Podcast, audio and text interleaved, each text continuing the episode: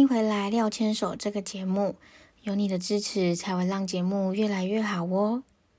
今天收听的是第十三集，怀孕的一个小困扰。和身边的家人分享怀孕的好消息之后，就开始陆陆续续的收到各路亲戚的很多建议。也因为每个人的建议都不太一样，所以廖先生跟我呢。呃，其实因为我们也是第一胎，没有经验，所以也不太晓得应该要参考谁的意见。今天呢，就想要跟你分享这个小小的小困扰。如果你有相同的疑问或是解答，也欢迎你跟我们分享哦。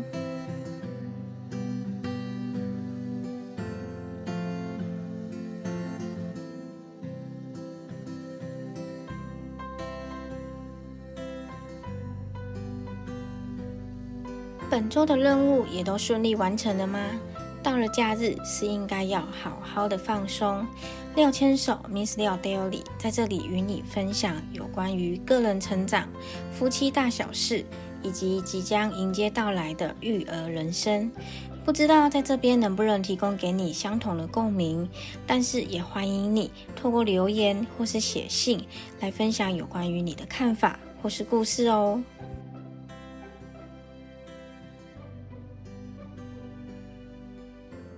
自从身边的亲朋好友得知怀孕的好消息之后，来自四面八方的指教也让我有点招架不住。终于了解过去在文章啊、网站啊，或者是好朋友的分享，得知他们所谓的压力是什么意思了。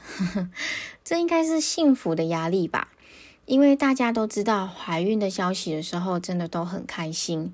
也因为我们自己是第一胎，所以呢，大家都会想要跟我们分享他们过去怀孕跟生产还有带孩子的经验。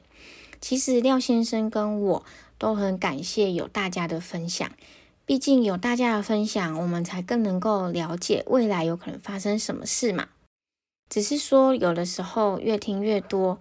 会开始有一点点迷惘，其实原因就在于呢，大家育儿的方式都不太一样，而我们心中想要的育儿方式也也许有一点点雏形，但是在听到别人的育儿方式的时候，会有一点点了解，说我不想要那样子的育儿方式，又或者说会想要参考他们的育儿方式，但是不想要完全一样。或许是因为每个人的方法都不一样，而我们有自己的想法，所以才会有一点点困惑。但是呢，我们必须要说，其实这样子是真的很幸福的，能够得到亲朋好友的关心，还有他们过去的经验分享。但是呢，在育儿这条路上，其实只有我们自己用自己的想法，然后再综合大家的经验分享，还有。不管是从书籍呀，或者是医生，或者是网络资讯所得到的资讯，其实都应该要好好吸收，再来好好的想想，是不是要用哪些方法，然后再来采用吧。像刚刚那样子讲一大串之后，才觉得真的还蛮不容易的耶。因为首先就是要先有自己的想法，再来就是呢。在听到别人的意见的时候呢，也要思考一下，是不是真的都适合自己？又或者说，你想参考他的方法的话，你要怎么跟他们询问，才能问到最真切的，嗯，愈合的技巧呢？这个好像都是需要额外做功课的。举个例子来说好了，比如说我的好朋友说。不管你吃不吃得下，都应该要为了小宝宝多吃一点。就算你吃到过胖也没有关系。就算呢你有剖腹，只要小孩子白白胖胖、健健康康就好。要瘦身的话，等坐月子之后再来慢慢瘦就好啦。然后我有个好朋友说，现在你孕吐很严重，所以你想吃什么就吃，不用勉强自己说一定要吃的多营养。最重要的是要先吃得下。不然的话，如果你全部吐出来，其实也对自己不太好，也蛮伤身体的。那也有医生说呢，整个孕期都不建议过胖，因为箱子未来孩子可能会变得比较难生。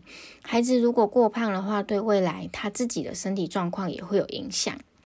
在书里面呢，也有一些人会分享说，孕期可以吃那些对身体健康有帮助的食物，分别有哪些？叭叭叭叭叭的啊，让人看得眼花缭乱。虽然说以上的举例听起来都还蛮特别的，也都是经验分享哦，因为那都是他们过去真的走过的经验，所以他们才会想跟我们分享。其实亲朋好友的分享呢，都是一番好意。但是最重要的还是要看孕妇本人想要怎么做。大家的意见都可以记起来，但是适不适合自己就要靠自己来评估了。比如说，可能周围会有声音说不要剖腹产，要自然产，对小孩的发展好。也有人会说建议选择剖腹产吧，这样的话你之后自然产的关系有撕裂痛啊或什么痛的，你也比较自由自在。老实说，当周围的声音有讨论到到底要剖腹还是自然产的时候，还蛮惊讶的。其实惊讶并不是这句话，而是说出这句话的人。有的时候，可能我们对于某些人的既定印象，会觉得对方是一个还蛮有思想的人，或者是对方的思想在平常观察起来还蛮前端的。那叫尖锐吗？还是叫蛮有自己的思考的吧？但是呢，我都以为说他可能跟一般的长辈不太一样，在他毕竟他的思想方面，有的时候跟我们年轻人还蛮像的，所以是听到身边的长辈在说，到底要不要剖腹产还是自然产的时候，还蛮惊讶的，才会发现说，原来在生产。怀孕或者是带孩子的方面，其实大家多多少少都会有自己传统的意见呢。不过呢，在大家听到这样的消息的时候，或者是说别人都给我们很多意见的时候，身为孕妇的角色，身为准妈妈、准爸爸的角色，其实。大家也不用太过于有太多的表现，比如说一定要跟对方说我们有我们的想法，或者是说，嗯，反抗对方给的意见。因为经验分享其实并没有什么所谓的一定的标准，每个人从过去她第一次怀孕，然后生产带孩子一路走过来，现在她的孩子都长大了。她一定是因为她先经历过嘛，所以她才会有感而发。这其实也没有什么需要特别去反驳的地方。所以，嗯，在听到这些消息的时候呢，反而可以用另外一个角度去思考，就是哦，原来过去的使用的方法是这样子，那我会想怎么用呢？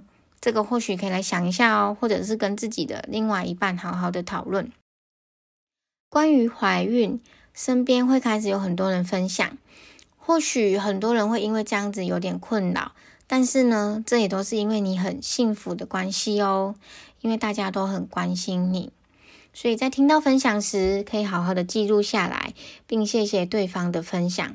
私底下呢，自己再来好好的思考，是不是要采用他们的经验，或者是说你在听到他们的经验分享之后，可以好好思考一下如何做才能够避免。某些意外发生，说不定这样子才是真正的会让自己有不一样的收获呢。不管如何，都应该要以自己为主，选自己喜欢的、适合自己的方式，然后再跟另外一半讨论。我想这也许会是最好的。千万千万不要因为别人提供什么意见，就全部照单、全部吸收，因为我们无法迎合所有的人，而。小孩子是属于自己在带的，因为毕竟我们是他的爸爸，我们是他的妈妈嘛，所以不一定要照单全收别人过往的经验或是意见，应该要以自己思考为主，因为我们并不知道每一个孩子在生长过程里面有遇过什么状况。比如有些孩子可能体弱多病，像我小时候就是这样。那有些小孩子从小就是身体还蛮强壮的，然后吃很多就很肥胖。有些小孩子在生长过程里面真的会很像米其林嘛。所以，嗯，因为我们没有看过他小孩小时候的状况，那亲朋好友也只是分享他的经验。所以我认为呢，不一定要照单吸收，但是我们可以把它经验给记起来。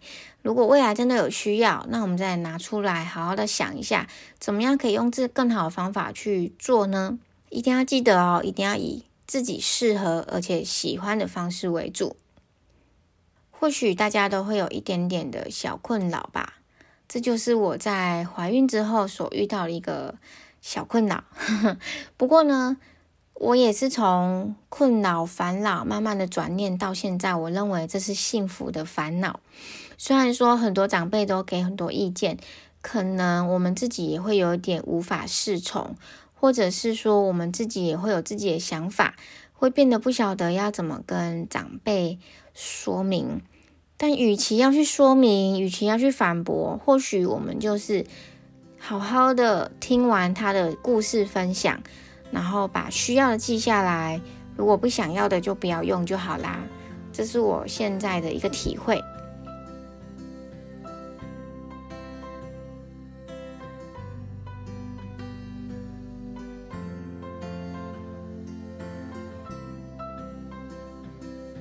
喜欢今天的内容吗？